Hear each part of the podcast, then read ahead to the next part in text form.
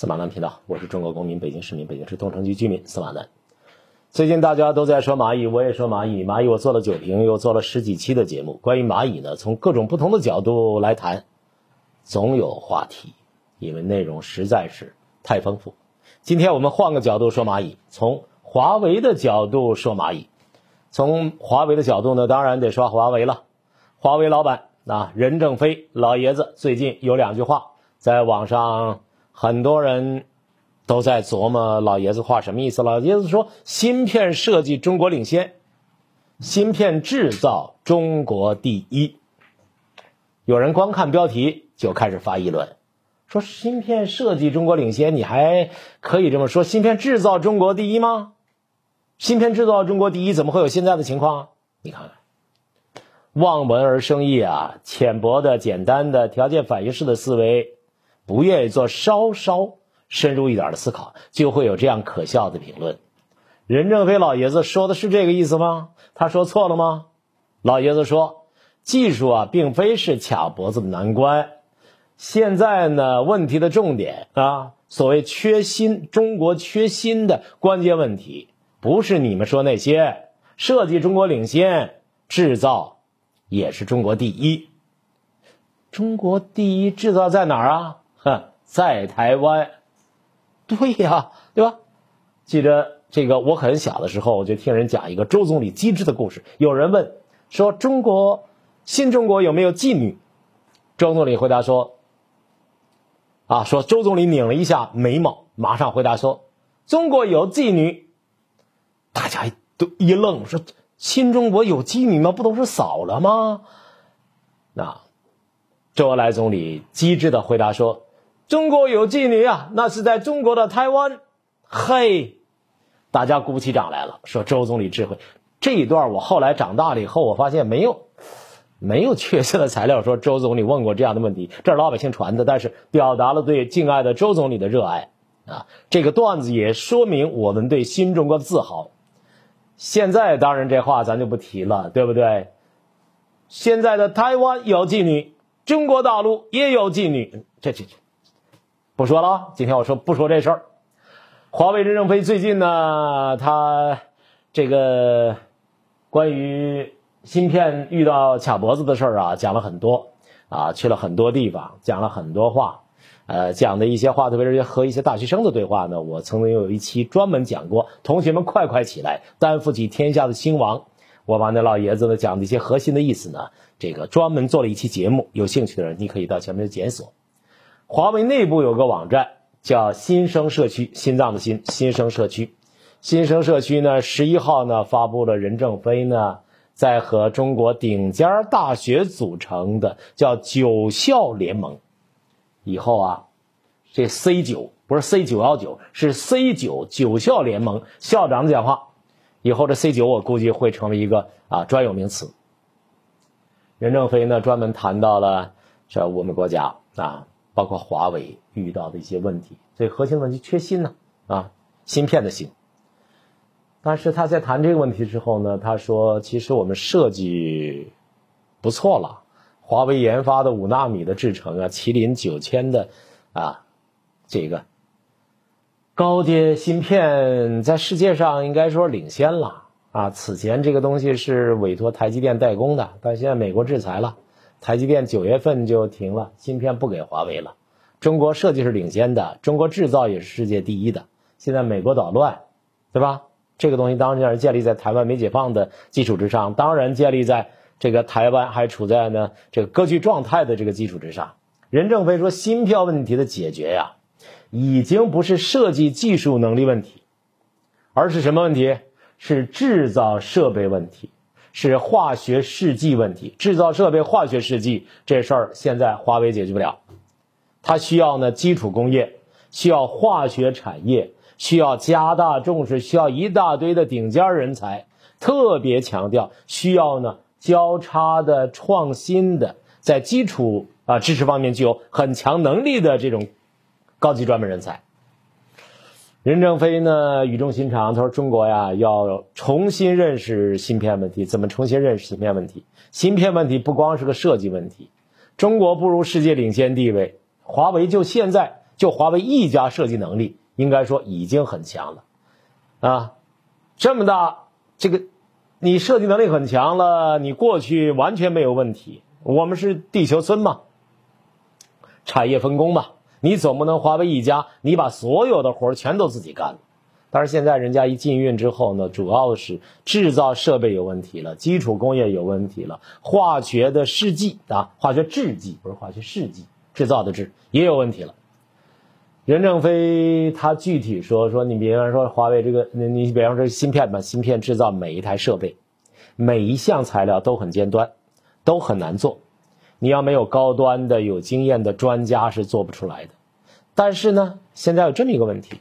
你就是做出来，每年呢也就生产那么几台，市场需求不多，与投入的成本不成正比。他举例说，比方说有一种东西叫光刻胶，还有一种东西叫研磨剂。光刻胶、研磨剂这种呢，生产芯片绝对不可少的东西啊，全世界只有几千万美元的需求，是全球，这还说多了。有的甚至只有几百万美元的需求，可是这几千种化学胶试剂却不挣钱呀，这不挣钱呀，不挣钱有人就不干呀，对吧？这个东西在中国要解决，需要政策，政策上没有突破，你解决不了这个问题。过去是全世界循环是没有问题的，美国人偏要打乱。世界产业分工这个体系，他胡来。那现在我们如果完全靠企业，他不挣钱，企业会去做吗？所以任正非说，如果简单的喊高科技创新，就有可能误导改进的方向。现在卡脖子的问题，大多数是工程科学问题，是应用科学方面的问题。所以任正非有个建议，他不是跟这个 C 九嘛？这个大学教授说，大学校长说，说大学啊，你们呐，现在不要管卡脖子的问题啊，你们的责任捅破天。什么叫捅破天？就是说，顶尖儿的综合性大学应该往天上走，不要被这两三年的工程的课题受累，要着眼于未来的二十年、三十年，着眼于未来的二三十年的国家产业发展的需要。同样是企业家，和那种苍蝇挖到碗里都是肉呢，天天算计老百姓的那些所谓企业家比，任正非老爷子这种的强烈的家国情怀和那种穿透力的目光，这份慈悲，完全不可同日而语。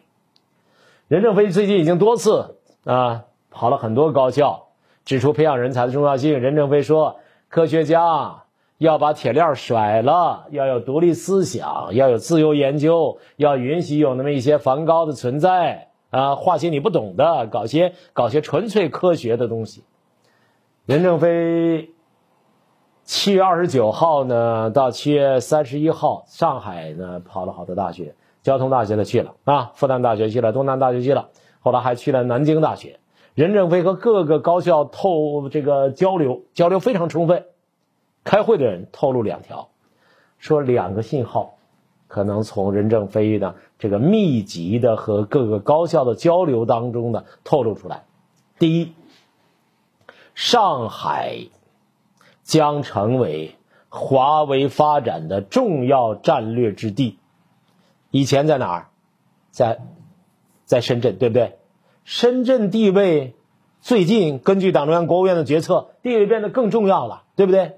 可是上海将成为重要的战略之地，这不一定是以削弱深圳为前提的，有可能是啊，两个都重要。第二个信息是，华为正计划通过呢高校呢来挖掘储备各专业的业务人才，助力芯片自主、人工智能产业的壮大。华为任正非先生说的很多话都是很暖人心的，甚至连农村孩子怎么样教育，要每天保证二两肉吃这样的事情都谈到了。上次我介绍任正非那些观点的时候，哦，我自己说着说着鼻子一酸，有点感动。同样是企业家，两口子差距怎么就那么大呢？我不是说企业家两口子，我是说借着小品里面的语言说，同样是两口子做人的差距怎么就那么大呢？啊，有些企业家，比方说 有些做的很大的企业家，做到五千亿到六千亿规模的投资并购的那种企业，他已经搞成了十万亿市值的生态圈了，而且这十万亿啊。是五年间膨胀，膨胀速度是十倍，十万亿市值的生态圈很多人对数字没有概念，说十万亿是个什么意思啊？十万亿市值生态圈这么说吧，就是说上海，就上海地方政府。刚才我不是说华为要跟上海合作？上海地方政府控制的所有的上市公司总市值才多少？二点八万亿还不到人家的十万亿市值的三分之一，知道了吧？就我说的这样的企业的规模，比上海控制的所有的上市公司总市值多出来百分之六十以上。深圳有三百家上市公司，总市值多少？总市值总市值十一万亿，A 股总市值才十万亿美元。也就是说，有那么两家企业，他们的资本的能量已经可以和一座一线城市，相当于一个上海，相当于一个深圳，这么大的体量啊！什么企业？啊？还用我说吗？这两天咱不都在说蚂蚁吗？蚂蚁后边不是有阿里吗？跟阿里比肩的还有个腾讯呀，两匹马嘛，哈哈哈哈。两匹马，当然，我们希望有更多的马。我们希望中国经济发展是万马奔腾，但是我们不能够容忍害群之马。有一个学者叫张文木啊，张文木是一个地缘政治方面的专家，他是关于世界战争史、关于中国国家安全问题、关于海洋战略有很多很多著述。最近我看他写了一篇文章，谈张居正啊，怎么扯张居正？从十万亿市值的生态规模，然后讲华为，怎么扯到张居正了？哎，天下的事儿很多，在逻辑上、结构上都是一样的。他说，从比较而言，张居正这个改革呀，和商鞅的改革、王蒙的改革一样，好的方面、肯定的方面都是解放了农民。但是张居正呢，和商鞅、王蒙不同的是，商鞅、王蒙他是王莽啊。都是从把农民从贵族手里解放出来了，交给了国家。可明朝的张居正把农民呢从国家手里解放出来，交给了拥有大量货币的商人和高利贷者。嗯，过去就叫货币，叫银元啊。那现在我们叫叫叫叫金融。张居正啊，打倒了封建等级，把农民呢给推到哪儿去了？推到那个高利贷啊，拥有大量货币的商人的手上去。这当然当时是很受农民欢迎的，但货币呢，紧接着建立起来了一个独立于国家和生产者之外的等级，它反客为主，又将国家和农民统统踩在脚下。什么意思啊？拥有大量货币的高利贷者。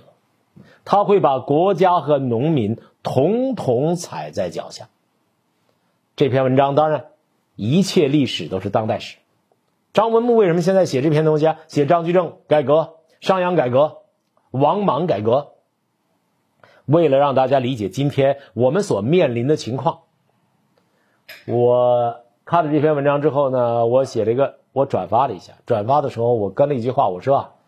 啊，道理上呢是逻辑上呢是一样的，但是古代和今代啊，精细化程度古今不同。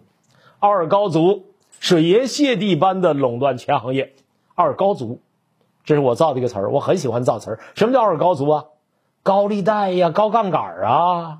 所有的骗子不玩高利贷，不玩高杠杆，哪儿赚钱去啊？所有的打着金融创新旗号蒙人的，全都是。高杠杆、高利贷没有例外，无论说的怎么好听，他说普惠呀，啊，老百姓啊，贷款方便呐？啊，不要提啊！我告诉你，你把他所有的好话全都排成一堆，打个包，给他扔到水底下去，不听。我告诉你，你透过所有的迷雾里边就是二高啊，高杠杆、高利贷，你用什么包装不能改变这个本质？现在呢，高杠杆、高利贷啊，这二高组水银泻地一般垄断全行业。什么叫垄断全行业？就是刚才所说的十亿、十万亿规模的所谓生态圈儿、金融生态圈儿。现在随着蚂蚁被叫停，已经不可持续，对不对？为什么？中国难道不改革吗？中国当然要改革呀！哈，人家美国，别说美国，美国早就有反垄断法，在美国你要垄断了所有的生态圈是吧？垄断法伺候啊，美国人家是有办法的。蚂蚁在美国上市，这个什么，这个阿里在美国上市，美国马上就盯上了。如果不是因为中国这中国政府这次临门一脚叫停的话，美国方面已经开始调查列入啊不可靠实体清单了，并且和 TikTok 和华为啊一个待遇。现在当然了，因为这件事情，美国有关方面一看，好家伙，对中国形成扎针之势，所以美国现在我先放你啊，我让你先祸害中国一阵儿知道吧？美国有反垄断法伺候中国呢，今天呢以人民之心为心，有体系能力应对之，不是我们老老说治理体系、治理能力建设吗？今天对付蚂蚁，甭说蚂蚁，对付蟑螂办法也多得很。怎么对付？整改呀！什么叫整改？整改就是格式化。什么叫格式化？格式化整改都是一个意思，就是说你发展是好的。应该受到鼓励的，但你的发展不能与国家法律相冲突，不能与人民利益相冲突，不能一家独大而其他的人没法发展，不能像云南那个桉树一样，你发展旁边草都不能长，这当然不行。所以整改就是格式化，重在着眼于格式化。据说有一种妇女用品叫什么什么难言之隐，一洗了之。哈哈哈哈哈。一洗了之那太简单了，对于金融生态圈的处理不能一洗了之，要慢慢的啊，慢慢的来调理它，慢慢的格式化，将之纳入到国家发展的正道，而不是任由其逼迫国家，裹挟着国家走上邪路。张文木的那篇文章呢，希望小编把这个这个什么呀？把联络方式发到后边，希望各位搜索司马南频道 B 站一键三连，司马南音频呢是个单独的公众号，啊，感谢各位关注，据说省流量哦，下期见。